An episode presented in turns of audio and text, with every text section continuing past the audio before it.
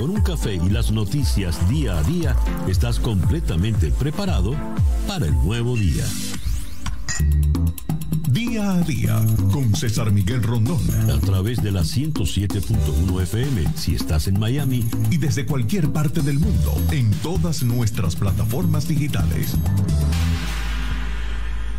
Muy buenos días. Nos amanece ya este lunes 25 de abril del año 2022 y de este nuevo día ya han transcurrido siete horas y un minuto.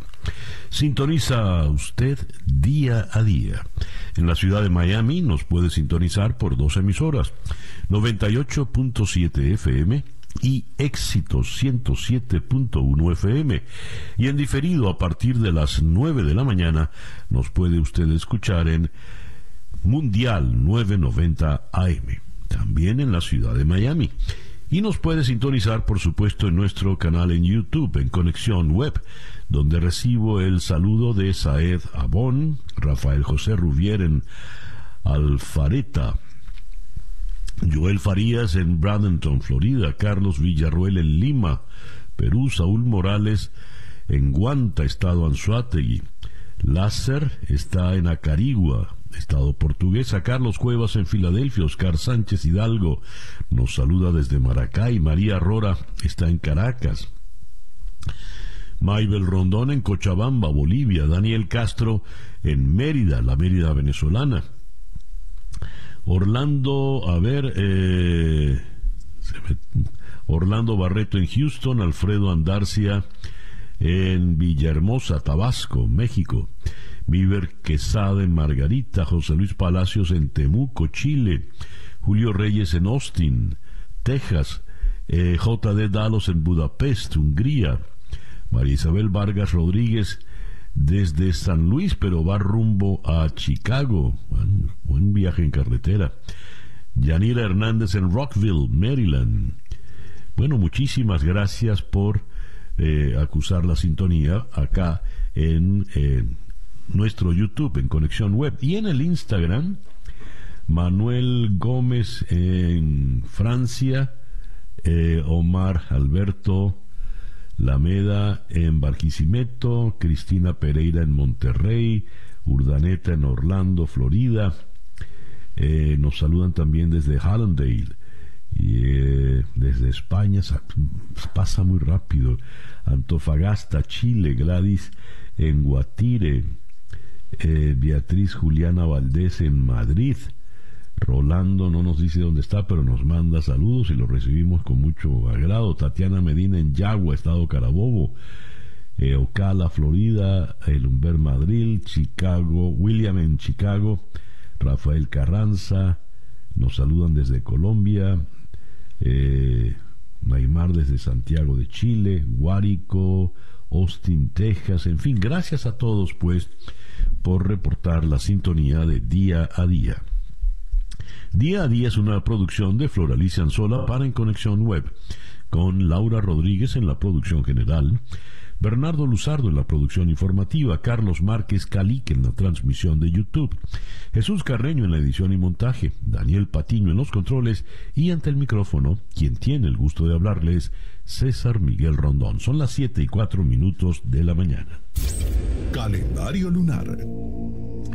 Desde las 6 y 15 minutos de esta mañana, tenemos a la luna menguando en Géminis. De la luna en Géminis, Leo, el factor importante es el intercambio de ideas, habrá mayor fluidez en los procesos intelectuales y comunicativos, ideal para la difusión de mensajes e información de interés colectivo. Sin embargo, advierten la dispersión, dispersión estará en el ambiente. No es recomendable realizar tareas que requieran de mucha concentración o profundidad. Las decisiones no deben tomarse en serio porque existe un gran impulso a jugar y a curiosear.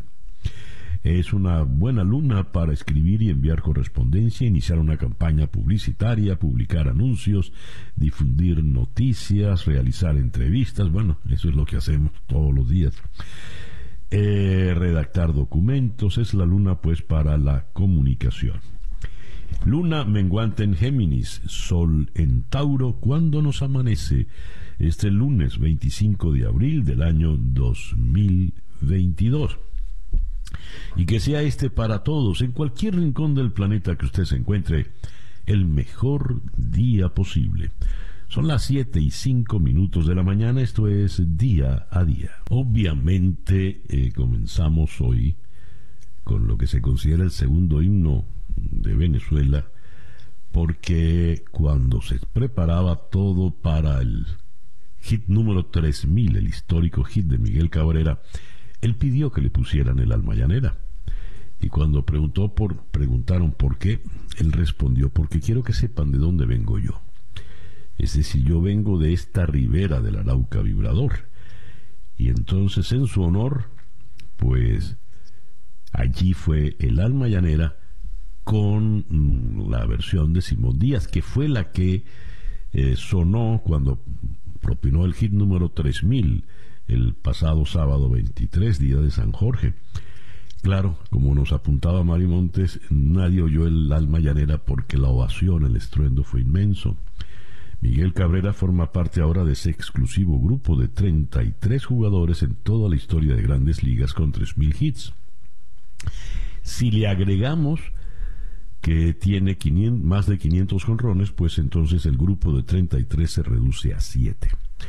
Si le agregamos 600 dobles, un promedio de bateo de por vida por encima de 300 más eh, una triple corona de bateo más eh, los múltiples títulos llega el momento donde él es el único así que es una dicha inmensa poder eh, haber vivido y, haber sido testigo presencial de esa hazaña histórica de Miguel Cabrera el pasado sábado 23 and counting, como dicen en inglés, y sigue porque ahora es cuando hay temporada por delante.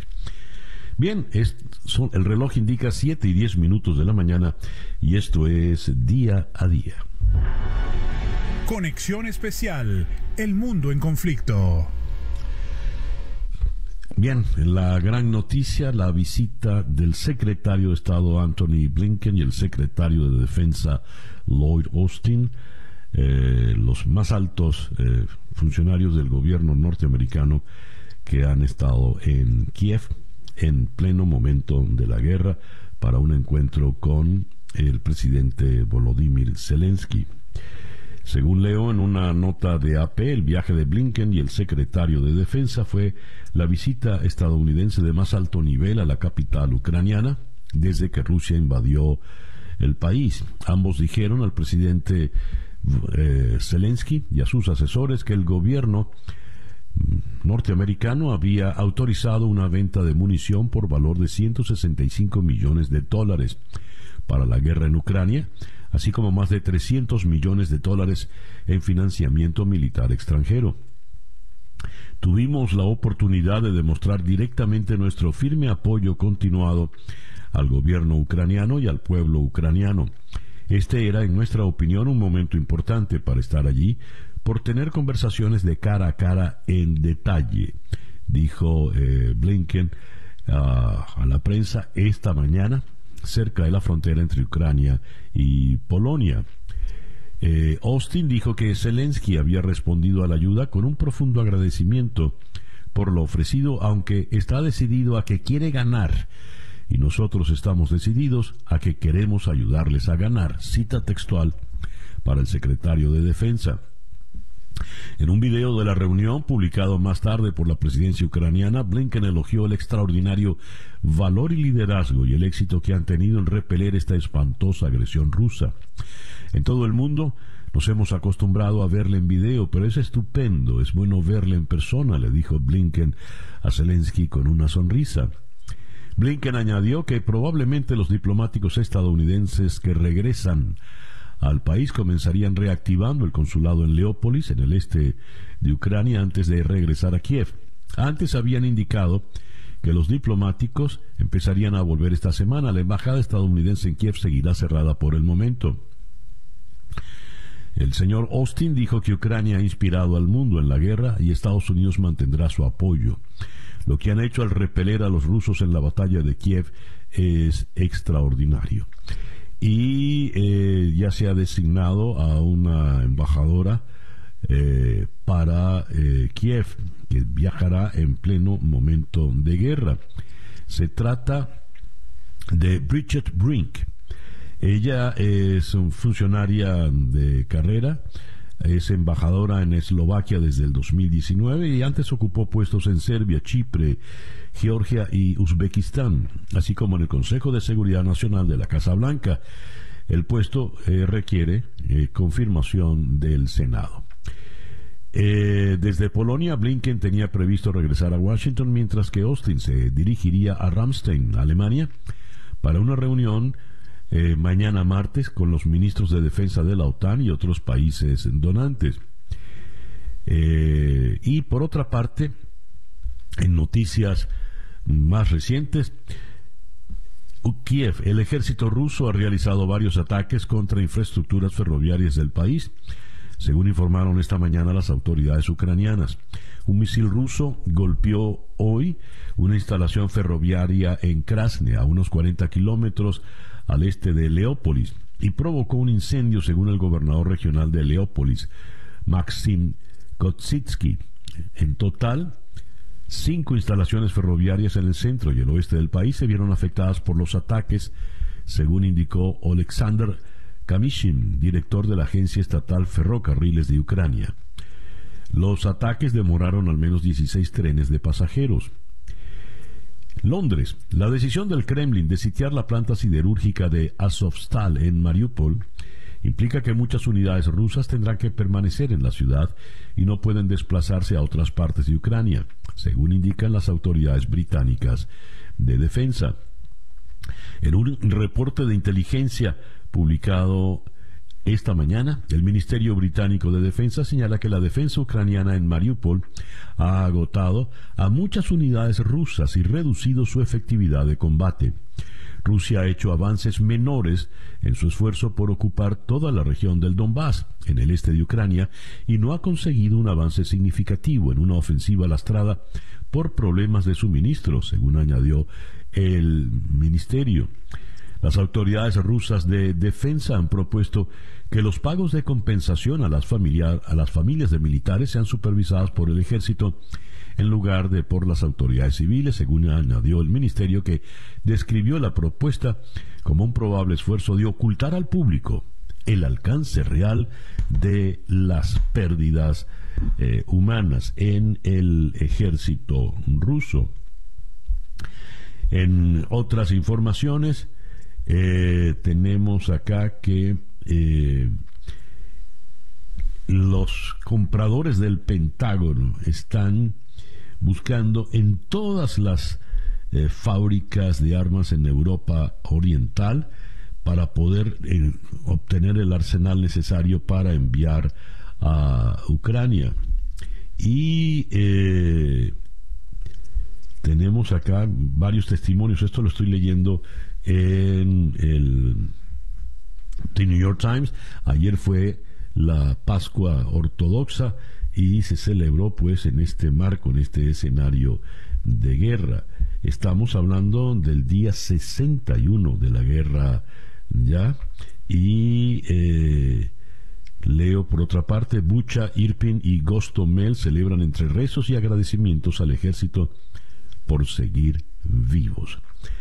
La brillante e importante historiadora canadiense Margaret Macmillan, la autora del libro de la guerra y cómo nos ha transformado, autora de ese libro magnífico, París 1919, sobre los seis meses que cambiaron al mundo cuando se redactó el Tratado de Versalles. Eh, en, en una entrevista en el país de Madrid dice, Putin ha caído en la trampa de creer a los que le daban la razón. Los que le dijeron, por ejemplo, entre otras, que el pueblo ucraniano recibiría a los rusos con los brazos abiertos. 7 y 17 minutos de la mañana. Capicúa, esto es día a día. Las noticias de hoy en Estados Unidos. Nuevo México declara emergencia por incendios forestales. Santa Fe.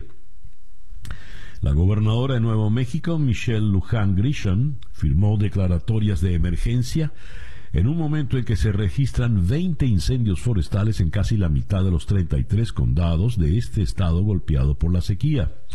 Un incendio forestal en el norte de Nuevo México, que comenzó el 6 de abril, se fusionó el pasado sábado con uno más reciente para conformar la mayor conflagración en la entidad, lo que provocó evacuaciones generalizadas en los condados Mora y San Miguel. El incendio abarcaba 217 eh, kilómetros cuadrados, 84 millas cuadradas y estaba contenido en un 12%, según la información de última hora en el día de ayer. En Nebraska, un muerto, tres heridos por incendios. Cambridge, Nebraska. Incendios forestales contribuyeron a la muerte de una persona y lastimaron a por lo menos tres bomberos, según informaron las autoridades. La fatalidad ocurrió en el condado Red Willow, en el sudoeste del estado, según Jody Fall, vocera de la Agencia de Manejo de Emergencias en Nebraska. Fall dijo no tener detalles sobre la persona fallecida ni sobre dónde resultaron lastimados los bomberos, pero aclaró que, al parecer, las heridas no eran de muerte. Eh, Mississippi aprobará igualdad de paga para hombres y mujeres. Jackson, Mississippi. El estado se convertirá en el último estado de Estados Unidos en aprobar la igualdad de paga para hombres y mujeres. El gobernador republicano Tate Reeves firmó la medida que entrará en vigencia el próximo primero de julio. Las autoridades federales aprobaron en 1963 la ley que consagra igualdad de paga por trabajo igual, pero Mississippi era el único estado que quedaba sin una ley propia desde que Alabama aprobó la suya en el 2019. Esta información viene desde Tijuana, México. La Corte de Estados Unidos revisa la política migratoria, permanecer en México. Esa es una reseña de AP. Cuando una mujer se lesionó la pierna en montañas plagadas de serpientes y escorpiones, le dijo a Joel Úbeda que se llevaran a su hija de cinco años. A pesar del consejo de su contrabandista y otro migrante en un grupo de siete, Úbeda ayudó a llevar a la mujer a un lugar seguro cerca de San Diego y usando el brillo de un espejo llamó la atención de un helicóptero de la Oficina de Aduanas y Protección Fronteriza de Estados Unidos. El mecánico de motocicletas que usó su casa en Nicaragua como garantía para pagar 6.500 dólares a los contrabandistas relata que el peor día de su vida estaba por llegar. Arrestado tras el encuentro con los agentes estadounidenses, Úbeda se enteró dos días después de que no podía solicitar asilo en Estados Unidos mientras vivía con un primo en Miami. En cambio, tendrá que esperar en la ciudad fronteriza mexicana de Tijuana las audiencias en la Corte de Inmigración estadounidense de acuerdo con una política de la era de Donald Trump que se argumentará el martes ante la Corte Suprema. El presidente Biden detuvo la política de permanecer en México en su primer día en el cargo. Un juez lo obligó a restablecerla en diciembre, pero apenas 3.000 migrantes estaban inscritos a fines de marzo. Úbeda como muchos migrantes en un refugio de Tijuana, nunca había oído hablar de la política oficialmente llamada Protocolos de Protección al Migrante. Esta política fue muy conocida durante el gobierno de Donald Trump, quien inscribió a unos 70.000 migrantes después de lanzarla en 2019. Llaman mentiroso a McCarthy por los audios sobre Donald Trump. La senadora demócrata Elizabeth Warren calificó de mentiroso y traidor a Kevin McCarthy por las grabaciones que muestran al líder republicano de la Cámara de Representantes a pesar de que lo ha negado, responsabilizando al entonces presidente Donald Trump del asalto al, al Capitolio y sugiriendo que debería renunciar. Es un lenguaje inusualmente fuerte contra un líder republicano de la Cámara Baja, quien está en línea para convertirse en presidente de esta que es el segundo en la sucesión presidencial, si los republicanos ganan el control de la Cámara de Representantes, como se sospecha en las próximas elecciones de noviembre. Pero la declaración de la senadora Warren refleja una oleada de críticas demócratas contra McCarthy. Dicen que sus comentarios grabados en enero de 2021 son prueba de que los legisladores republicanos en los niveles más altos reconocen en privado el papel de Trump en la insurrección para allanar al Capitolio, pero continúan defendiéndolo en público. McCarthy negó un reporte del The New York Times la semana pasada que detallaba conversaciones telefónicas con los líderes republicanos de la Cámara de Representantes poco después del motín en las que opinaba que Trump debería renunciar. El legislador dijo que el reporte era totalmente falso, pero en un audio publicado por primera vez eh, por el periódico y transmitido en el programa MSNBC de Rachel Meadow, se escucha a McCarthy hablando sobre la posibilidad de instar a Trump a dejar el cargo en medio de la presión demócrata para hacerle un juicio político. Siguiendo con republicanos, Vamos hasta Tallahassee, Florida. La disputa cada vez más intensa entre el gobernador de Florida, Ron DeSantis, y Walt Disney World está poniendo a prueba los límites de su estilo de liderazgo combativo, mientras envía un mensaje inequívoco a sus rivales de que prácticamente nada está prohibido mientras planea su futuro político. El republicano de 43 años ha demostrado en repetidas ocasiones una gran disposición a luchar en sus 10 años de carrera política. Se ha vuelto en contra de sus ex asesores y rechazó la reescritura de los mapas legislativos que elaboró la legislatura de mayoría republicana, lo que obligó a los legisladores a aceptar una versión más del agrado de DeSantis e incitó a grupos de derechos electorales a demandar. También se ha inclinado por tensiones latentes con Donald Trump, lo cual es notable para alguien que busca liderar un partido donde la lealtad al expresidente es un requisito. Pero la decisión de DeSantis de castigar a Disney World, uno de los destinos turísticos más populares del mundo y uno de los mayores empleadores privados de Florida, llevó su mentalidad combativa a un nuevo nivel.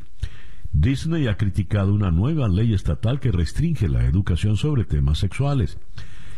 En respuesta, DeSantis firmó una ley el viernes que despojará al parque temático de la autonomía de la cual gozaba desde hace décadas. Y en el Times de Nueva York, The New York Times, una cruzada para el reto del año 2020, bendecida por los líderes de la iglesia. Algunos pastores evangélicos eh, recibieron, patrocinaron eventos dedicados a la elección de Donald Trump, difundieron las mentiras de su victoria electoral y esto lo hicieron directamente con sus feligresías. Aquí se ve a alguien con una gorra roja que dice Jesús es mi salvador, Trump es mi presidente. Y eh, Twitter avanza conversaciones para poner en claro los términos de una eventual venta a Elon Musk. 7 y 25 minutos de la mañana. Estas son las noticias de Venezuela. Leo en el Pitazo, cuatro estados del país registran inundaciones y deslizamientos de tierra por las lluvias. Municipios de Mérida, Trujillo y Táchira, los tres estados andinos, están afectados por las recientes lluvias caídas en el país. Además, eh, ayer se rompió uno de los diques del río Zulia e inundó zonas productoras del municipio Catatumbo. Eh, leo aquí que el muro de contención se dio en el kilómetro 43 de la vía que comunica a la población de Encontrado con el Guayabo, según reportaron las autoridades. Leo también en el Pitazo una noticia que sin duda produce consternación y mucha preocupación. Femicidios de menores cometidos por adolescentes en lo que va del 2022. Hasta este mes de abril el Pitazo había localizado, totalizado, perdón, más de 60 feminicidios, entre los que destacan tres crímenes que involucran a una niña y dos adolescentes como víctimas y a tres varones menores de 17 años como agresores. Leo aquí, dos semanas después del crimen, la fotografía del cuerpo ensangrentado de Ángela Causil sigue circulando en redes sociales. Más que la crudeza de las imágenes, a los usuarios se les impacta que la víctima solo tenía 11 años, era una niña y fue abusada sexualmente y apuñalada en el intento por su vecino de apenas 15 años. Esto ocurrió el 12 de abril en Barinas. Nicolás Maduro fue ratificado presidente del PSUV, el partido de gobierno, pero según leo en efecto Cocuyo, en la nueva dirección nacional del PSUV predominan las mismas caras y se excluye a Elías Jagua. La principal característica es que predominan las mismas caras desde su ratificación. Primer vicepresidente Diosdado Cabello ejerce el cargo desde el 2012. Paradójicamente, los mismos de siempre tienen la tarea, por orden de Nicolás Maduro, de renovar, entre comillas, todas las estructuras de base del PSUV, desde los jefes de calle hasta los equipos regionales. Y con relación eh, a Jagua, se lee acá, cabe destacar que uno de los dirigentes históricos del chavismo, ex canciller y ex vicepresidente de la República, Elías Jagua, quedó fuera de la dirección nacional pesubista. Jagua, apartado del tren ministerial en 2018, venía expresando algunas diferencias con el gobierno de Maduro, entre ellas la represión ilegal por el justo reclamo de los trabajadores y la subasta de los bienes del Estado. Fallas de infraestructura y ausencia de docentes obliga a los planteles a limitar sus horarios. Según el sindicato venezolano de maestros, la mayoría de los planteles no están preparados para recibir a su alumnado. A pesar del llamado de Maduro, el pasado 25 de marzo, la normalización de la asistencia a clases presenciales son pocas las instituciones que pueden operar los cinco días de la semana. Y TAP Portugal retoma operaciones desde Maiquetía hacia Europa y se reporta que pronto se hará lo propio, hará lo propio Air France. Son las 7 y 29 minutos de la mañana. Escuchas día a día con César Miguel Rondón.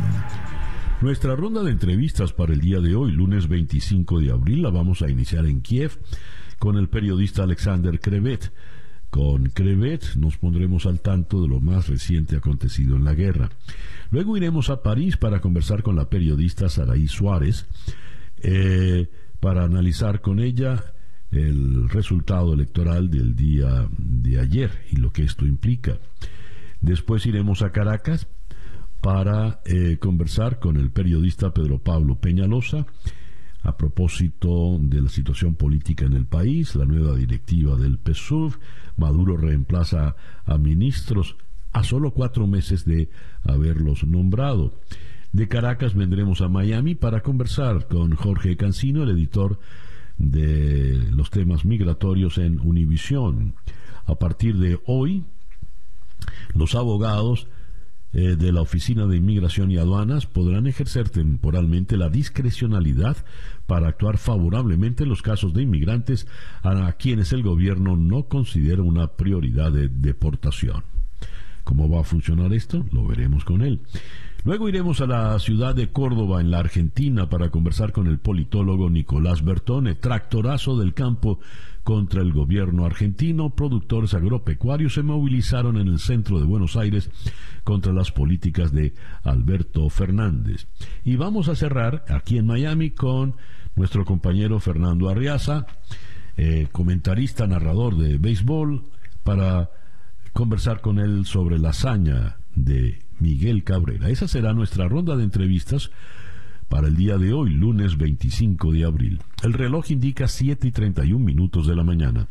Una pequeña pausa y ya regresamos con el editorial en día a día. Para estar completamente informado antes de salir y que usted debe conocer. Día a día con César Miguel Rondón. Escuchas día a día con César Miguel Rondón. Son las 7 y 33 minutos de la mañana. El editorial con César Miguel Rondón. Emmanuel Macron ha ganado el segundo periodo, para un segundo periodo, las elecciones en Francia. Se impuso con 58,54% de los votos a la señora Marine Le Pen, quien obtuvo 41,46% de los votos. Según se lee entre las muchas interpretaciones de esta victoria política de Macron, una victoria débil de Macron, sin embargo el triunfo del presidente es una garantía para el futuro de la Unión Europea, pero no es un cheque en blanco, según leo en el país de Madrid. Mientras el eh, señor mm, Charles Michel, el presidente del Consejo Europeo, necesitamos una Europa sólida.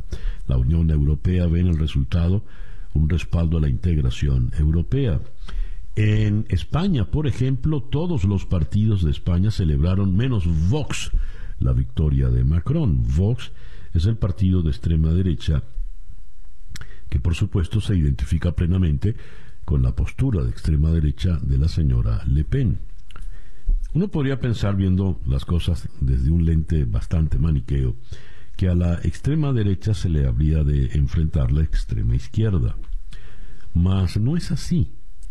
La apuesta fundamental en Europa era por Macron, que es un candidato de centro. De hecho, entre sus principales críticos está el señor Mélenchon, el líder de la extrema izquierda, quien, tan pronto se conoció la victoria de Macron, dijo se ha reelegido al peor presidente que ha tenido la República Francesa. ¿Qué es lo que ocurre? ¿Qué representa en, a la fecha, a los tiempos que corren, esa extrema derecha que tiene simpatías no solo en Francia, no solo en Alemania o en Austria o en Hungría, sino también en otras partes, por ejemplo en Estados Unidos.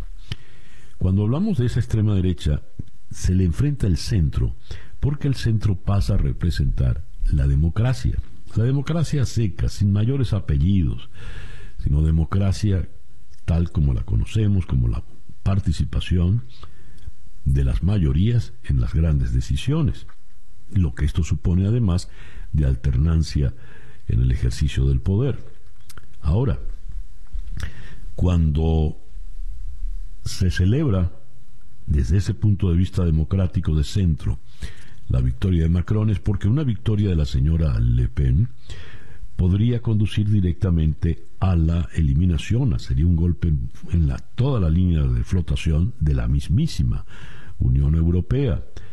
La señora Le Pen como eh, Orbán en Hungría, como la gente de Vox en España, piden volver a los nacionalismos a ultranza, quebrantar la Unión Europea y que cada país funcione eh, por su cuenta, como ocurrió en el pasado. Esto pasaría a ser un anacronismo, pero así funciona la historia. Ahora, la señora Le Pen dice, las ideas que representamos han llegado a la cumbre, porque hay que ver con mucha atención y no poca preocupación ese 41,46%. Eso no es poca cosa. De manera que esa postura radical nacionalista pues puede germinar y seguir creciendo, sobre todo si tenemos en cuenta que el señor Macron ha ganado las elecciones, en parte por el temor que produce la señora Le Pen, pero no precisamente porque él sea popular o querido. De allí que la Francia de hoy es una Francia profundamente fracturada y como dice el editorial del país de hoy hay que recoserla. Por lo pronto, Francia, la democracia y la Unión Europea respiran con alivio. Son las 7 y 38 minutos de la mañana, esto es día a día. Son las 7 y 41 minutos de la mañana acá en día a día. Desde las 6 de la mañana hora del este, la hora nuestra, eh, se acordó un alto al fuego para poder eh, permitir la salida de los civiles que se encuentran en la acería de Azovstal, en Mariupol. Las unidades de Fuerzas Armadas de Rusia y de la República Popular de Donetsk cesan, cesan las acciones de combate y se retiran a una distancia razonable para permitir la evacuación de civiles en la dirección que ellos elijan, cita textual, según el jefe del Centro de Control de Defensa Nacional, coronel general Mikhail Mizintsev. Eh, los ataques se han intensificado en la región de Lugansk, donde al menos ocho personas han muerto, según ha asegurado su gobernador Sheril Gaidai. Esto es lo más reciente que nos ha llegado con relación a la guerra. Son las 7 y 42 minutos de la mañana. Noticias de Cuba. Leo esto en 14 y medio con la firma de la propia Joanny Sánchez desde La Habana. A Dariel Cruz García todos lo conocen en la Guinera como el Bolo y en julio pasado se sumó a un río de gente que salió a protestar en las calles de esa barriada habanera. Ahora, su pasión por el fútbol y los, por los paseos con los amigos tendrá que esperar, porque purga una condena de ocho años en la prisión Jóvenes de Occidente. La madre de este joven, de 20 años, Jacqueline Cruz García, Quisiera echar el tiempo atrás y volver al lunes 12 de julio. Ese día estaba en el trabajo en la cocina de El Trigal y comenzó a ver a través de su teléfono móvil las imágenes de las manifestaciones en su barrio del municipio de Arroyo Naranjo. El corazón le dio un vuelco y tuvo un mal presentimiento. Ahora detalla aquella jornada a catorce y medio. Dice, yo no estaba, pero he podido reconstruir lo que pasó con lo que me han contado los vecinos y lo que me contó mi propio hijo.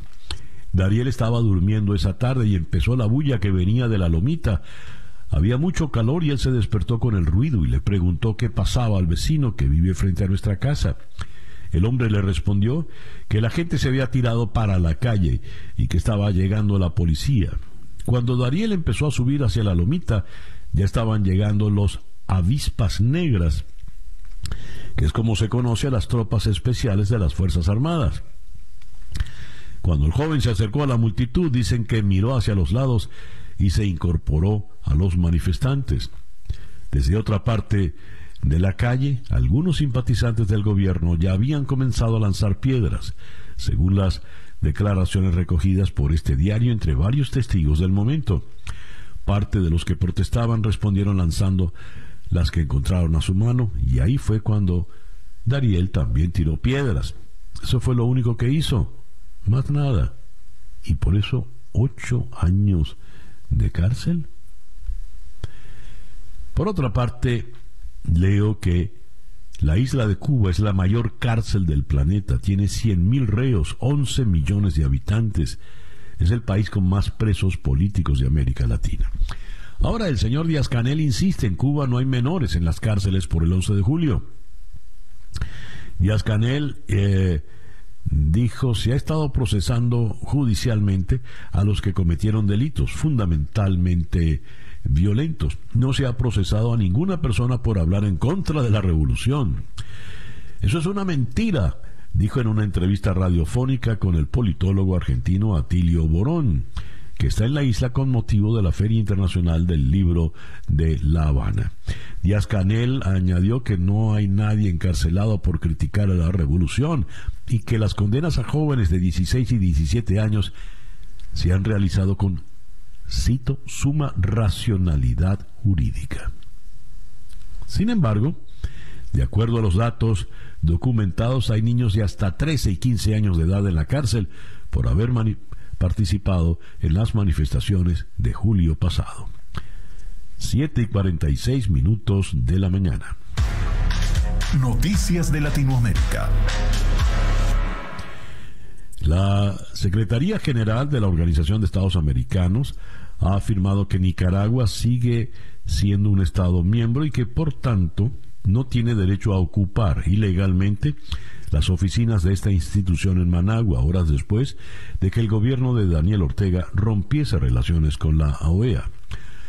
Las autoridades nicaragüenses han ordenado la retirada de sus representantes de la OEA y la cierre de la sede en Managua de esta organización cuya actividad consideran en la dictadura calamitosa, truculenta y mentirosa, por supuesto vinculada al imperialismo yanqui según el documento del Ministerio de Exteriores de Nicaragua. Sin embargo, Para la oficina que dirige Luis Almagro en Washington se trata de una violación de las más elementales normas internacionales. Así, ha recordado que aunque Nicaragua haya denunciado la carta de la OEA, su salida solo sería posible a finales del próximo año 2023. Un juez del Supremo brasileño alerta que las Fuerzas Armadas están siendo orientadas contra las elecciones. El juez del Tribunal Supremo Federal brasileño, Luis Roberto Barroso, advirtió que las Fuerzas Armadas están siendo orientadas para desacreditar y atacar el proceso electoral en referencia a las elecciones presidenciales previstas para el 2 de octubre. En Colombia, hablando de militares, Petro advierte que con él como presidente de Colombia los generales obedecerán al presidente y a la constitución.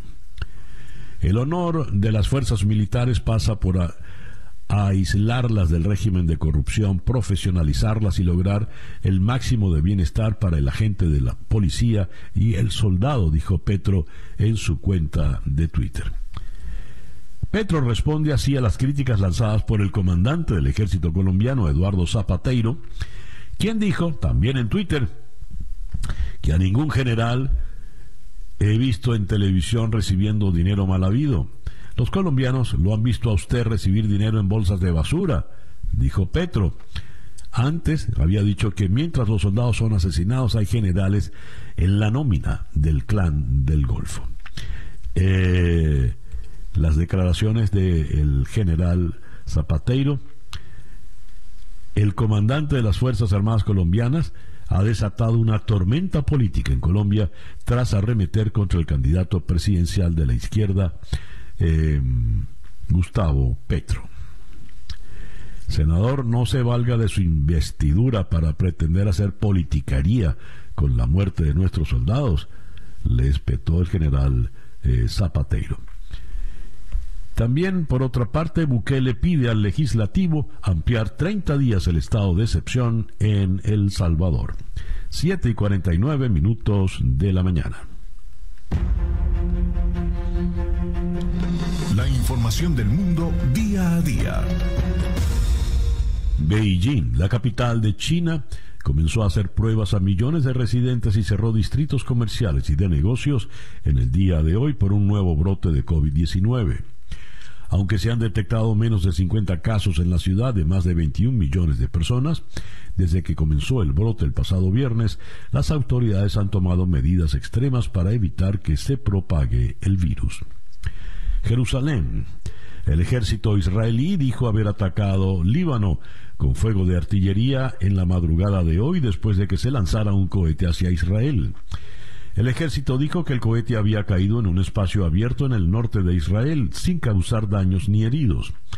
Pero poco después dijo haber alcanzado el origen del proyectil lanzado y eh, un objetivo de infraestructura en el sur del Líbano. La actividad de rutina continuaba en el norte de Israel en la mañana de hoy. El Cairo. Una serie de choques entre tribus árabes y no árabes en la zona de Darfur dejaron 168 muertos, según informó un grupo asistencial en Sudán. Adam Regal, vocero de la Comisión para Refugiados y Desplazados en Darfur, dijo que los combates en la zona de Kreinik, en el Darfur occidental, dejó además a 98 personas heridas. Eh, Abuja, Nigeria, es posible que hasta 100 personas hayan muerto en la explosión de una refinería de Nigeria según declaró un funcionario, mientras cuadrillas de rescate hurgaban entre los escombros y buscaban a dos personas sospechosas de estar involucradas en el hecho. Dubái. Bahrein dejará de importar, distribuir o vender bolsas de plástico a partir de septiembre, en el más reciente caso de un país petrolero que abandona el plástico para reducir sus emisiones de gases. El anuncio surgió el domingo mediante un comunicado publicado por la Agencia Nacional de Noticias. Son las 7 y 51 minutos de la mañana, esto es día a día. Indica en este momento las 7 y 54 minutos de la mañana. Iniciamos nuestra ronda de entrevistas del día de hoy, 25 de abril, día 61 de la guerra, en Kiev, la capital de Ucrania, donde en la línea telefónica está el periodista Alexander Krevet. Alexander, Good morning. Thank you very much for being with us today. Good morning. Thank you for having me. Alexander, we just read that uh, finally there is a human corridor to free the civilians in the uh, steel factory in uh, Mariupol. What could you tell us about it? Le pregunto, por fin tenemos noticias de que se abrió un corredor humanitario para liberar a los civiles de la acería en Mariupol. ¿Qué nos puede decir? Uh, this is not certain, actually. So the the minister, uh, despite of the uh, statements of the Ministry of Defense of Russia, humanitarian corridors are not allowed today. It was said by the Ukrainian Deputy Prime Minister just just just few minutes ago, maybe 15 minutes ago. So there is no humanitarian corridors in Mariupol right. Dice, no, esto no lo podemos creer. Fue un anuncio original hecho eh, desde Rusia, pero 15 minutos atrás, hace apenas un cuarto de hora, eh, un ministro del gobierno ucraniano desmintió. No hay ningún corredor humanitario en este momento funcionando en Mariupol para la evacuación de los civiles de la acería. La noticia más reseñada tuvo que ver con la sorpresiva visita de dos importantes funcionarios del gobierno de Estados Unidos a Kiev, el secretario de Estado Anthony Blinken y el secretario de Defensa Lloyd Austin. En concreto, luego de la visita, ¿qué espera el gobierno de, y el pueblo ucranianos? ¿Qué espera? Uh, the main news has been the, the visit to Kiev by Secretary of State Antony Blinken and Defense Secretary Lloyd Austin. After they left and after the conversation with President Zelensky, what is what uh, now? What is the feeling now in the Ukrainian government and in among the people of Ukraine? So, uh, Secretary Blinken and Secretary Austin they brought the, another um, statements of the support of Ukraine, the military support and the financial financial support of Ukraine. Also, just minutes ago, the President Biden announced the uh, nominee for the uh, U.S. ambassador to Ukraine. Mm-hmm. Uh, because the Ukrainian uh, uh, um, American embassy in Kiev without uh, ambassador since 2019 when Marie Yovanovich was fired by President Trump. Uh, and this is also a good, good sign of support and further support of Ukraine from the United States. Bueno, hay, una tentación muy optimista porque eh, viene un apoyo importante, apoyo militar, apoyo económico y la, la designación de la nueva embajadora, porque la embajada en, eh, de Estados Unidos en Kiev no tenía eh, representante en el nivel más alto, el nivel de embajador, desde que Donald Trump despidió a la antigua, a la anterior embajadora de Estados Unidos en Ucrania. Alexander, estamos en el día 61 de la guerra. Ya más de dos meses en esto. ¿Qué se espera para los próximos días? Alexander, it's uh, now we are on the, the day number 61 of the war. It's been more than two months fighting. What are the expectations for the next days?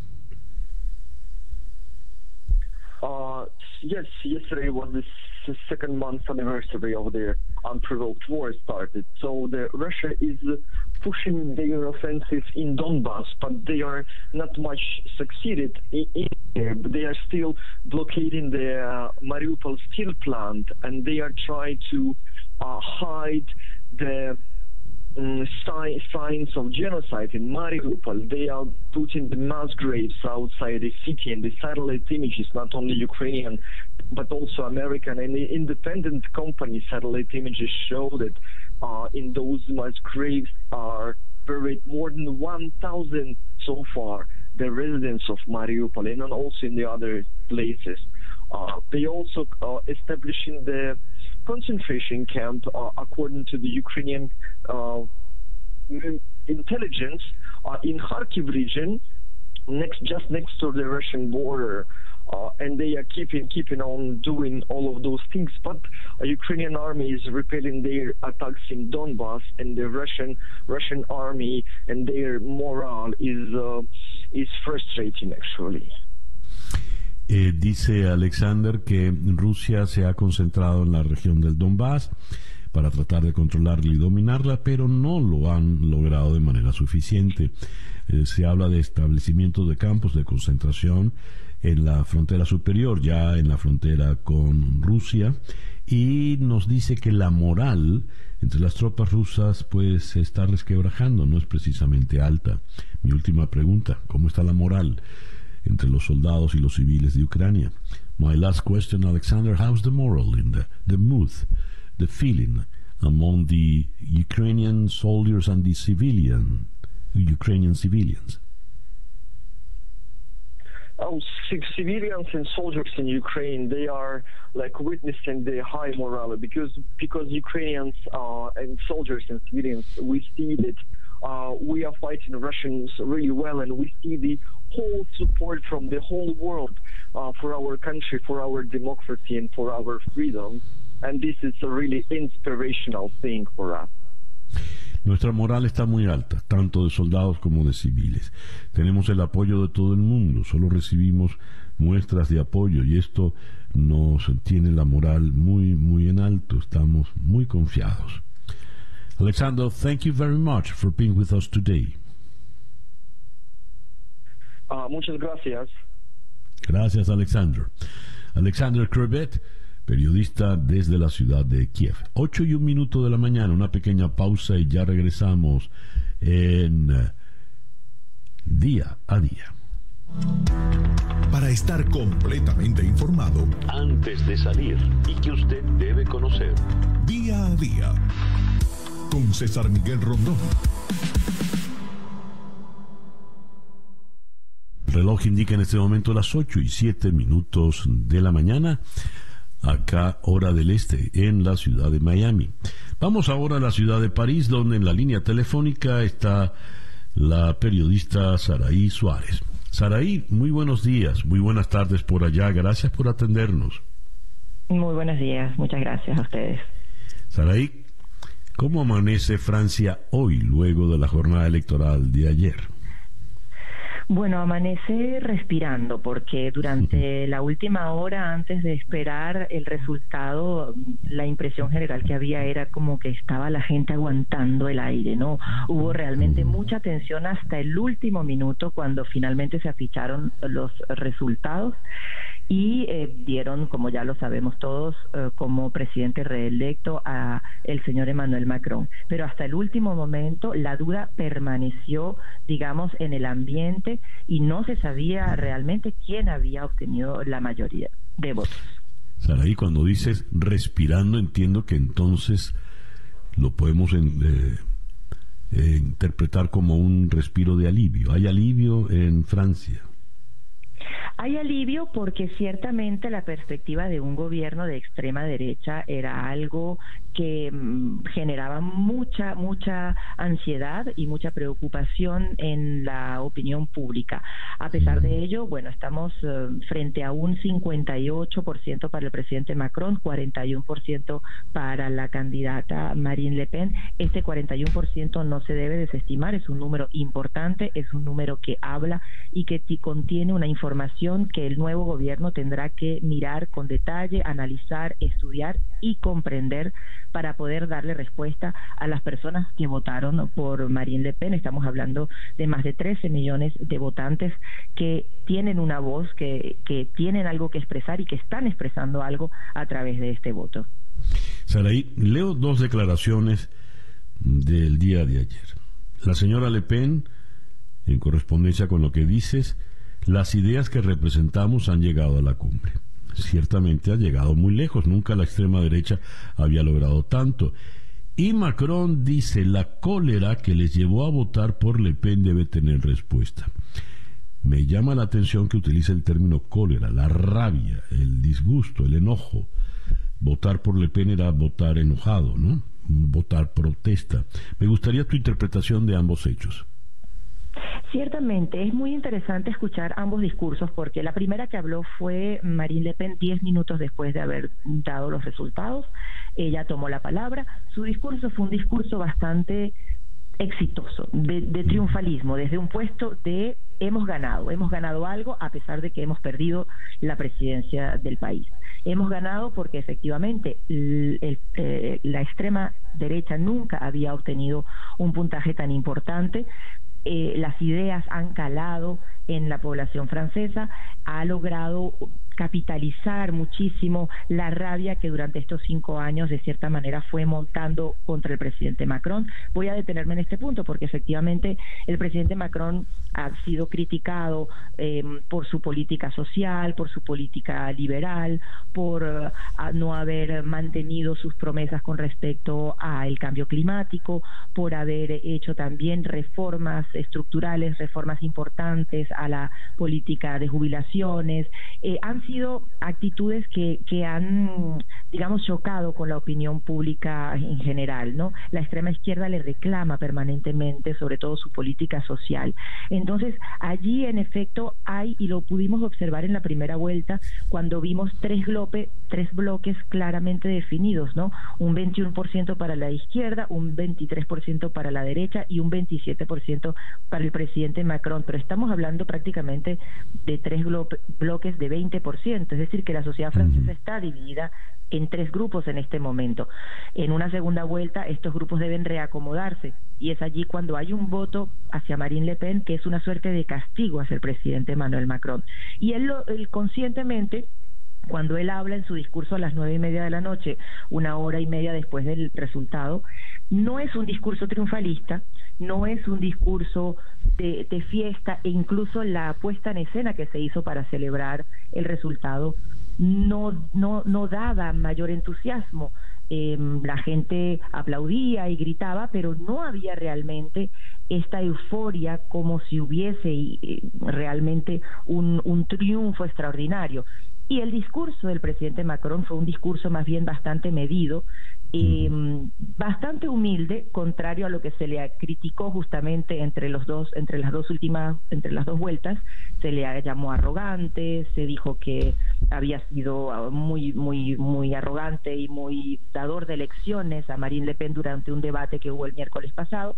Fue un discurso más bien medido, a la escucha, consciente de que el 58% de votos que él obtuvo fueron no solo por su proyecto político, pero en gran medida por hacerle barrera a la extrema derecha. Entonces hay una conciencia en este nuevo gobierno que él va a tener que formar en el cual va a tener que tomar en cuenta la voz de los franceses que no votaron por él y de los que se abstuvieron, que fueron también un número importante, 28% de abstención, estamos hablando de más de 13 millones de franceses que prefirieron no participar en esta contienda electoral.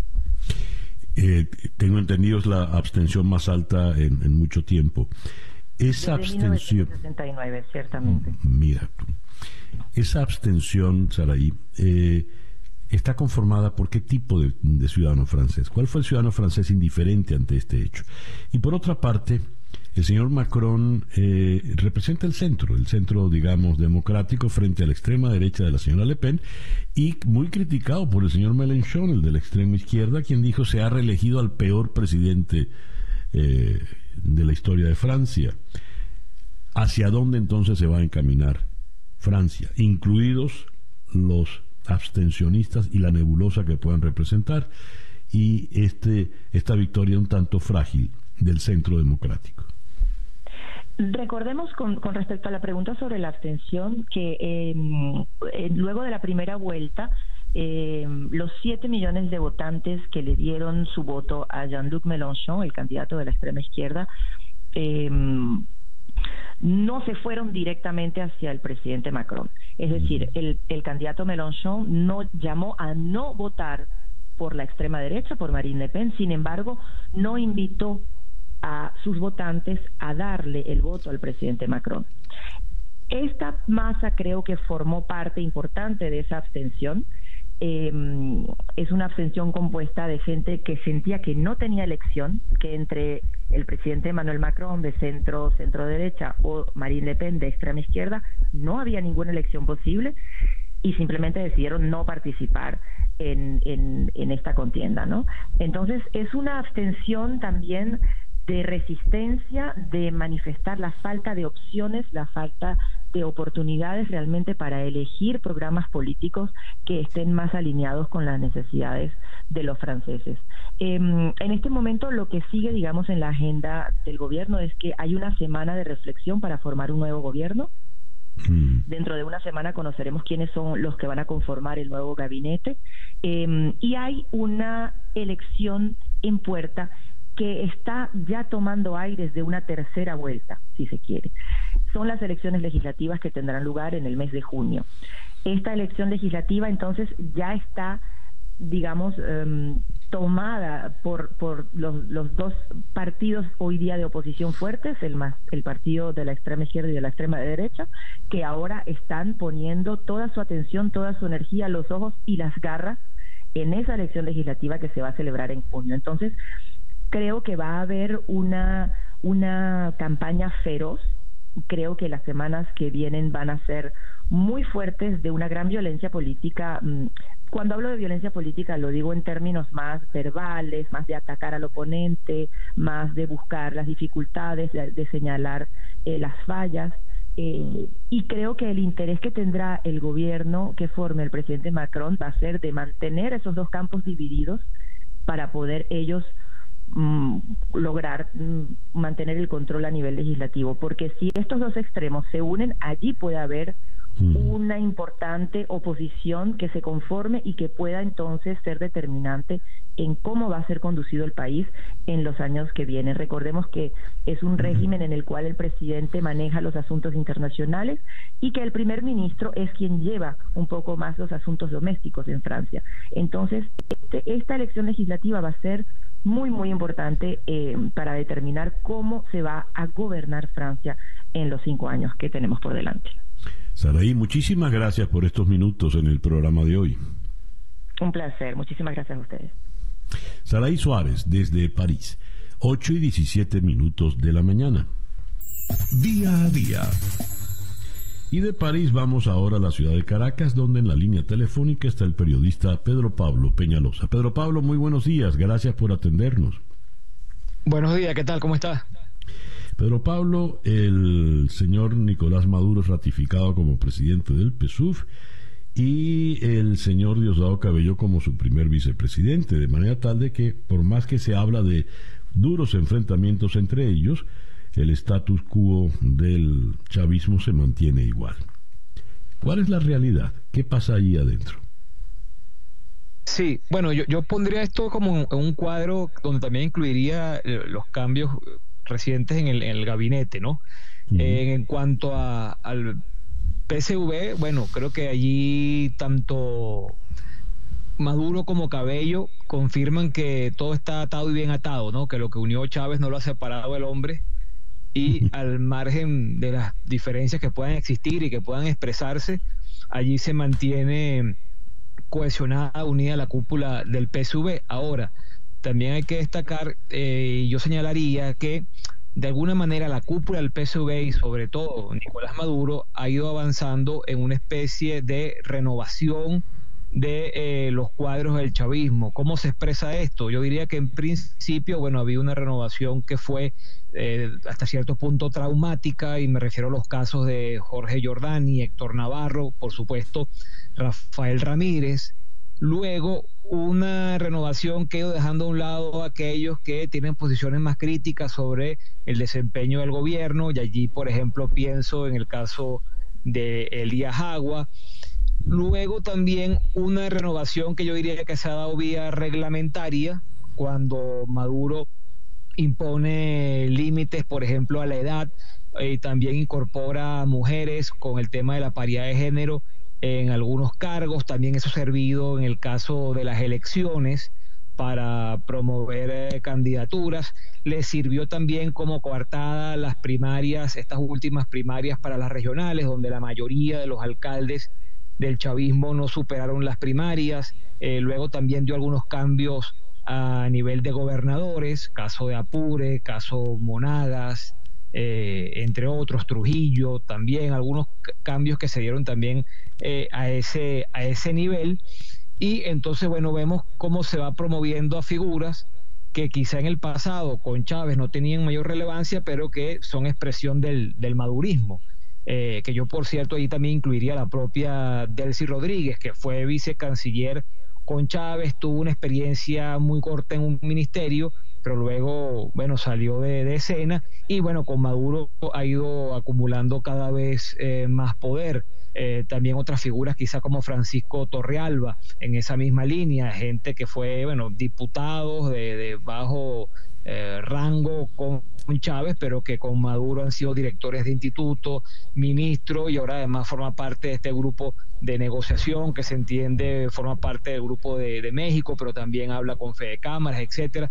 Es decir, una persona eh, de confianza de Maduro que va escalando. Y en el caso de la juventud, tomar en cuenta que, eh, el hijo de Maduro, el propio hijo de Maduro, viene de esa juventud. Entonces ahora que vemos jóvenes que llegan a ministerios, como el caso de Iba Guzmán o a viceministerios eh, y son promovidos en otras instancias, bueno, recordar que hay esa vinculación directa con el hijo de, Maduro. Entonces creo que también de esa manera eh, hay que entender que se viene adelantando ese proceso dentro del chavismo teniendo, por supuesto, como mete el año 2024 con las elecciones presidenciales. Ahora, Pedro Pablo, en la oposición eh, cada vez hay más fracturas. Una carta de un grupo de básicamente de economistas, 25 firmantes al presidente Biden pidiendo eh, una reconsideración en las sanciones, levanta una polvareda en algunos sectores de la oposición, le responden con una carta promovida por Antonio Ledesma, firmada entre los que encabezaban Ledesma, María Conina eh, Machado, Diego Arria, Aristigueta Granco. Y eh, ya que la menciono, María Corina Machado dice que ella se mide eh, para unas eventuales elecciones, pero sin CNE, sin TSJ y sin no sé qué, qué, otro, qué otra exigencia impuso. Y en el mientras tanto, pues la oposición luce acéfala, no sé en qué está y cuál es su estatus de Juan Guaidó y, el gobierno interino. Pero pasan los días y, uno ve ahí como, como una especie de desierto. Me gustaría tu opinión, por favor. Sí, bueno, allí hay como que como varios niveles, digo yo, ¿no? de lo que se ha planteado. Eh, con el tema de, de, las cartas, yo digo que eso es una expresión del nuevo momento, digamos así, que, que, atraviesa la oposición venezolana o la política venezolana, precisamente por esa dispersión y esa división en la oposición. Entonces hay grupos de hace un buen tiempo, digamos, que queda, eh, digamos, eh, en evidencia que se van generando espacios de coincidencia entre sectores de la oposición y el régimen chavista. ¿Dónde se expresa eso? Bueno, por ejemplo, en la de figuras de la oposición a la estructura del Estado venezolano, casos rectores, casos gobernadores, seguramente casos magistrados del Tribunal Supremo de Justicia, un tema que aún está en discusión. ¿Dónde se expresa también? Bueno, se expresa en el rechazo a las sanciones, que ya veníamos escuchando de sectores de sociedad civil, empresarios, también en voceros políticos. Y por último, también se expresa en el rechazo a la continuidad del gobierno interino y el liderazgo del G4. Yo creo que por allí, bueno, vemos esas expresiones de cartas, vemos también lo que fue el, encuentro del foro cívico con Miraflores, e, ese espacio, bueno, donde hay esa crítica y se van entonces buscando eh, espacios de coincidencia para buscar eh, negociaciones alternas, apostando por, la convivencia con el chavismo, creyendo que se puede allí fortalecer a una supuesta corriente reformista dentro del propio chavismo que favorecería también entendimientos con la oposición. Yo creo que eso es como digamos el, cuadro grande que, que, se, que se marca en este momento. Ahora, luego está el tema de la plataforma unitaria y sus indefiniciones, sus diferencias. Eh, si del G4 se pasó un G3 más 1 por las diferencias entre voluntad popular y Juan Guaidó con los otros tres partidos, primero Justicia, Acción Democrática y Un Nuevo Tiempo. Hay una discusión interna para eh, el tema de la toma de decisiones dentro de la plataforma unitaria. Eh, si se mantiene esta, eh, digamos, esta fórmula que le da más fuerza a los partidos del G4, otros quieren que sea un voto un partido, eso ahí está bastante complicado, pero además se ha decidido la figura de una secretaría ejecutiva, pero no se ha nombrado a, a quien está allí, de nuevo la expresión de de, esas diferencias y esa discrepancia. Y luego lo que señalaba de María Corina Machado, bueno, eso también tiene una relación con una discusión que se está dando en el seno de la plataforma unitaria sobre eh, las primarias que se harían, ¿no? para escoger el candidato presidencial. Ahí hay varios puntos a tomar en cuenta en esa discusión. Uno, el alcance de esas primarias sería solo para un candidato presidencial, sería para el liderazgo de la plataforma unitaria, sería para las elecciones parlamentarias del año 2025. Otro punto, participación o no del CNE. María Corina Machado dice que ya no participa con el CNE otros quieren que el CNE dé asesoría técnica porque además el CNE será quien llevará adelante las elecciones posteriores. Otro punto muy importante, el voto de los venezolanos en el exterior, eh, porque tú puedes obviamente decir que voten los que están en el exterior, pero muy poco, o sea, un porcentaje muy pequeño de ese grupo el que está realmente inscrito en el registro electoral y quien podrá votar en la elección nacional. Entonces también hay una diferencia importante allí. Otro punto clave, bueno, ¿qué hacer con los inhabilitados? Tanto los que ya lo están, si pueden participar o no, o qué hacer si inhabilitan al candidato que salga ganador en esas primarias.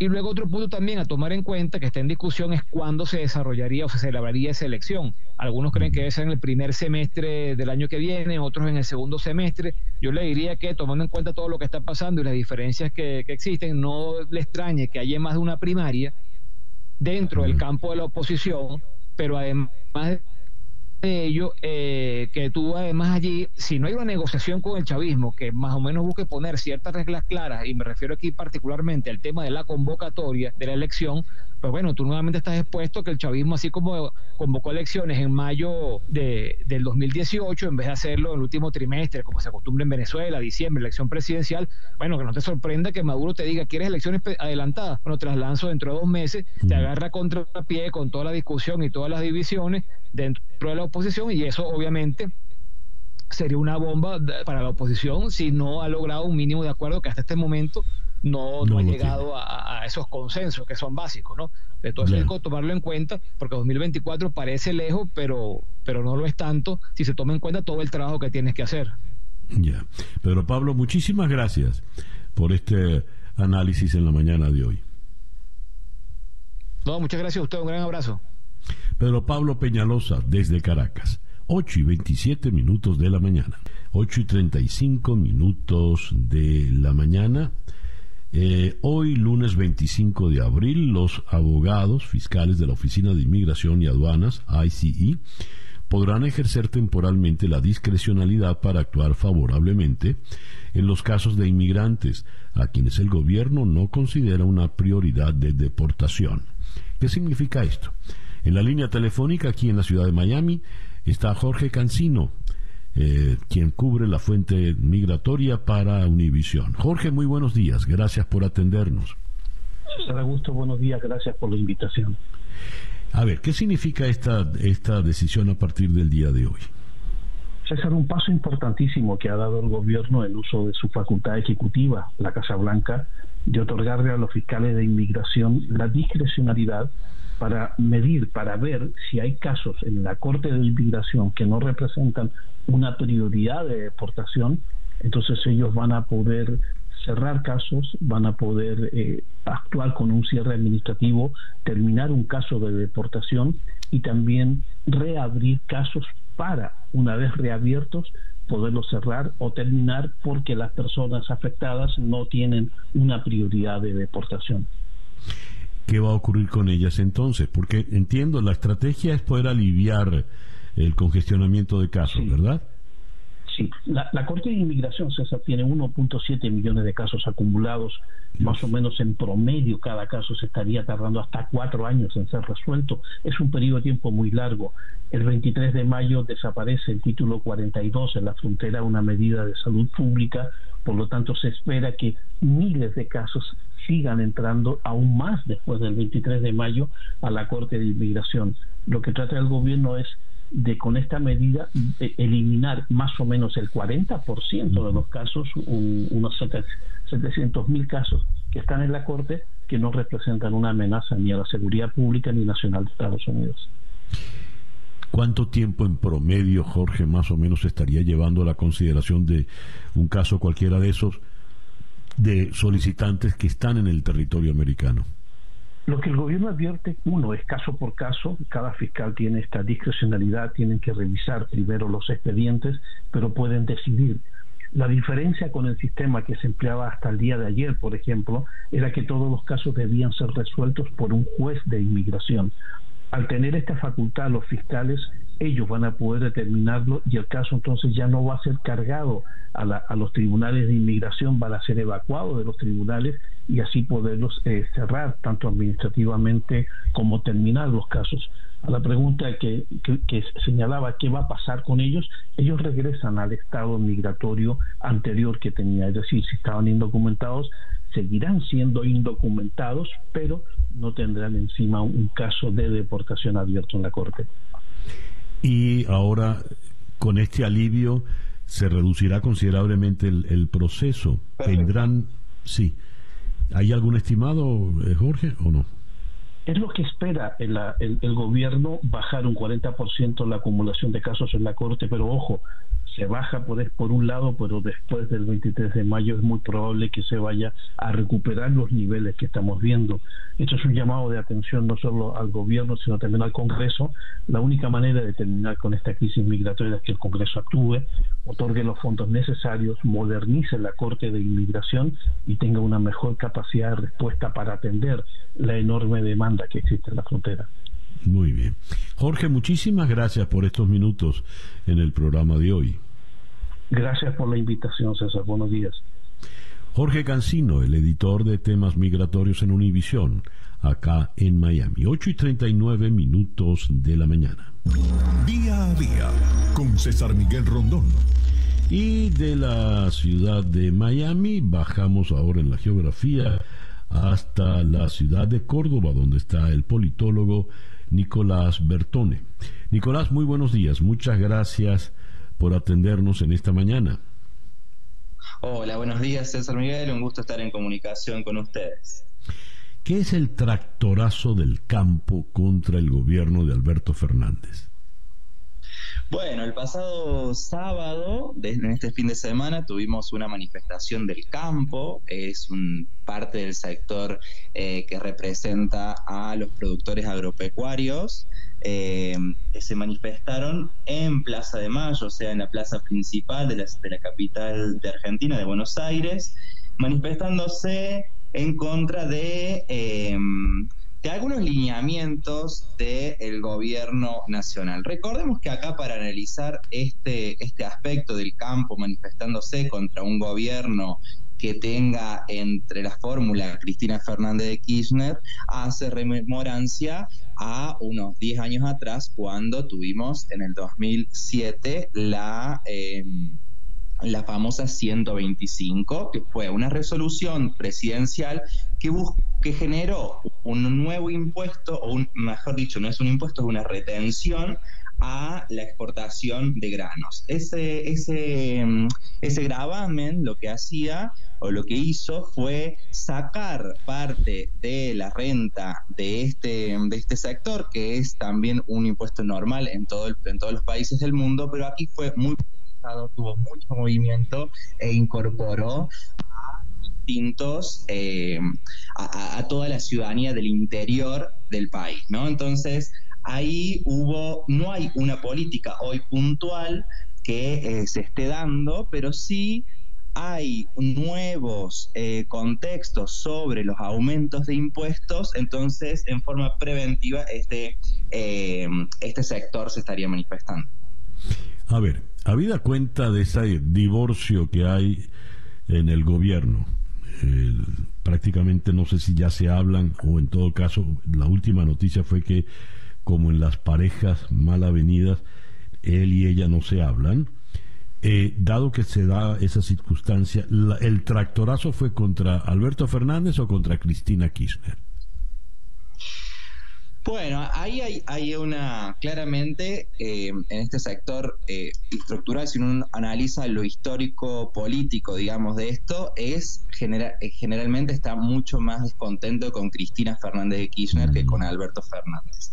Lo cierto es que Alberto Fernández, como cabeza del Ejecutivo de este nuevo proyecto que empezó hace menos de tres años, no hizo nada por recomponer eh, esa, esa relación del sector eh, peronista con el campo, ¿no? Entonces, ahí hay una responsabilidad política tal vez de Alberto Fernández de haber entablado una relación mucho más fluida con, con este sector. En este contexto prima también lo económico ideológico, estamos en una situación económica compleja y ha habido sectores que han tenido en algún sentido alguna mejora en los contextos internacionales de los precios y este sector del campo, que tiene mucha rentabilidad, genera las divisas que el, país necesita, pero también incorpora o tiene pocos trabajadores, o entonces hay una redistribución desigual del ingreso, ¿no? Entonces no generan muchos puestos de trabajo, entonces lo que quiere hacer el Estado es redistribuir ese ingreso excedente, ¿no? Porque hay una situación inflacionaria muy alta en Argentina, nosotros vamos a tener, estaba leyendo, proyectamos entre el 60 y el 65% de inflación, va a ser una de las más altas de los países de la región, entonces eh, lo que se está buscando es cómo sostener el consumo de eh, gran la gran cantidad de la población. Y ahí está más preocupada Cristina Fernández de Kirchner, entonces es a ella en la que se apunta, porque ella es la vocera de pensar esta redistribución, este sostenimiento del consumo como política del Estado eh, mucho más fuertemente, ¿no? Ya. Nicolás, muchísimas gracias por estos minutos en el programa de hoy. No, como siempre es un gusto, César. Nicolás Bertone, politólogo y consultor de Subán Córdoba y Asociados, nos habló desde la ciudad de Córdoba, en Argentina. 8 y 44 minutos de la mañana, acá en Día a Día. 8 y 47 minutos de la mañana.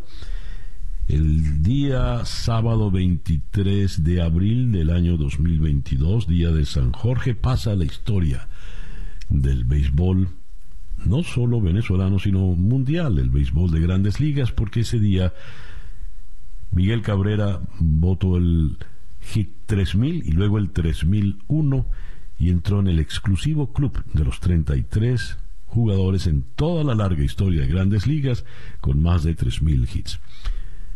Dimensionemos la hazaña. Para hacerlo, hemos invitado a un experto en el béisbol, un gran narrador y comentarista de béisbol, Fernando Arriaza, nuestro compañero en el Expreso Deportivo por éxito 107.1 FM. Don Fernando, buenos días.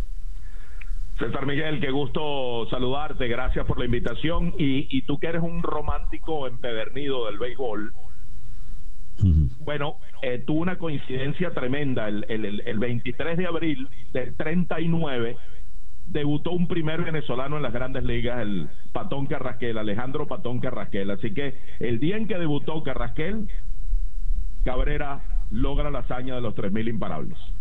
Bueno, eh, solo que, eh, ¿cuánto? 83 años después, ochenta y tantos años después. Sí, exactamente. En el bueno, saquemos la cuenta del 39 al 2022 tantos años, pero bueno, la coincidencia de la fecha, ¿no? 23 de abril queda enmarcado para el béisbol venezolano y en este caso para el béisbol de las grandes ligas, porque es una hazaña que, que tiene una dimensión para, para el béisbol en general. Que la hace un venezolano, bueno, es lo maravilloso, ¿no? Sí, 83 años, sí, de, distancia. Qué bien. Ahora, vamos a, poner en, en, contexto, vamos a dimensionar la hazaña de Cabrera. Él es el número 33 de ese exclusivo club que tiene a bateadores con más de 3.000 hits. Pero tengo entendido, si le sumamos más de 500 jonrones, entonces el club se reduce a 7 apenas. Sí. Y si le vamos agregando más incrustancias, se va reduciendo más. ¿Cuál es el caso de Cabrera realmente, Fernando?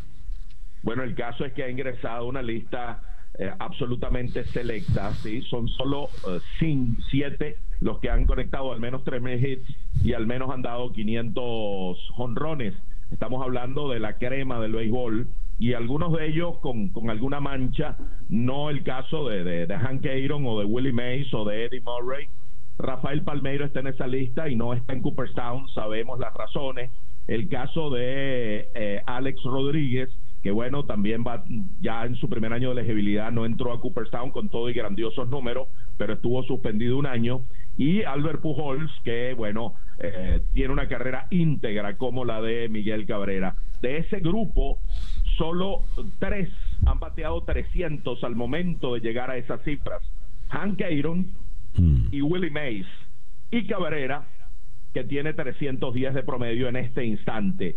Y si añades una, un aspecto más de todos esos siete, que ya es pequeño, bueno, el único que logró ganar una triple corona ha sido Miguel Cabrera. Una hazaña como la triple corona, que es un, año en el cual un bateador queda líder en, en averaje, líder en impulsada y líder en cuadrangulares. Así que es, es absolutamente fantástico tomando en cuenta que han pasado más de 20 mil peloteros por las grandes ligas, que solo 33 han llegado a 3 mil hits, que solo 7 han llegado a esta cifra y que solo uno tiene esa cifra más una triple corona. Leí algo que me impresionó. Eh, Detroit tiene tres jugadores con 3.000 hits. Ty Cobb, Alkaline y Miguel Cabrera. Dios mío, que estamos hablando de nombres de leyenda realmente en el, en el béisbol, ¿no? Totalmente, totalmente. Ty Cobb tuvo el récord de, hits hasta que Pete Rose lo, lo mm. desplazó. Y Alkaline es probablemente el ícono eh, más trascendental en la historia de, los Tigres de Detroit y justamente será el próximo a quien va a desplazar Cabrera. Calain terminó con 3.007 hits, Cabrera ya lleva 3.002, así que el puesto 31 está allí al alcance y creo que este año Cabrera va a escalar si se mantiene saludable hasta las inmediaciones del puesto 22. Eh, va a desplazar a unos cuantos inmortales durante esta campaña si da unos 120 hits más el resto del camino. Ya que hablas de eso, ¿cuál es el porvenir de Miguel Cabrera? ¿Qué le espera por delante? Bueno, seguir escalando cifras históricas, seguir acumulando numeritos de esos que uno se impresiona. En estos días, en estos pocos días que lleva de campaña César Miguel, Cabrera ha desplazado en el renglón de las carreras anotadas a cuatro inmortales, a Eddie Matthews, a Roberto Alomar, a Al Simmons y a Mike Schmidt está a dos honrones de Eddie Murray. Todavía no ha soltado su primer honrón de este año, pero él estaba como bateando más recortado, buscando los hits para llegar lo más mm. pronto posible a los 3000. Creo que ahora va a hacer swing grande de nuevo, como decimos, y van a comenzar a salir honrones y va a subir de esos 502. Eddie Murray es el puesto 27 504 de por vida. En carreras impulsadas lleva 1809, puesto 22 en la lista de todos los tiempos. El próximo en la lista es otro inmortal, Frank Robinson con 1812, está a tres nada más. El próximo doble de Cabrera va a ser el 600. César Miguel, eh, puesto 18. Barry Bonds ocupa el puesto 17, 601. Entonces uno mira el contexto general de todas las cifras y es fascinante, es absolutamente extraordinario cómo va a seguir escalando y desplazando nombres de esos que, bueno, eh, eh, establecieron la historia del juego. Así es, así es. Fernando, muchísimas gracias por atendernos en la mañana de hoy. Siempre un gusto, César Miguel. Un abrazo y saludos a tu gran audiencia. Muchísimas gracias, don Fernando Arriaza, de el conductor del Expreso Deportivo en éxito 107.1 FM, 8 y 54 minutos de la mañana. Día a día con César Miguel Rondón. Esta tarde a las 7 horas del este en conexión por TVV Network conversaremos con la parlamentaria ucraniana Ina Zovsun desde Kiev. Luego en París conversaremos con Amanda Sánchez para analizar el resultado electoral. Eh, después hablaremos con Rafael Salido de La Voz de América en Washington para analizar la situación política de Estados Unidos. Y cerraremos con Daniel Álvarez Montes en Miami, quien hizo la cobertura directa allá en el Comerica Park de Detroit de la hazaña de Miguel Cabrera. Eso será esta tarde a las 7 hora del este en conexión por TVV Network, canal 427 en DirecTV Now, 654 en Comcast, 934 en Charter Spectrum, 411 en Blue Stream y 250 en Atlantic Broadband. 8 y 55 minutos de la mañana. Día a día es una producción de Floralicia Anzola para En Conexión Web, con Laura Rodríguez en la producción general, Bernardo Luzardo en la producción informativa, Carlos Márquez Calique en la transmisión de YouTube, Jesús Carreño en la edición y montaje, Daniel Patiño en los controles y ante el micrófono, quien tuvo el gusto de hablarles, César Miguel Rondón.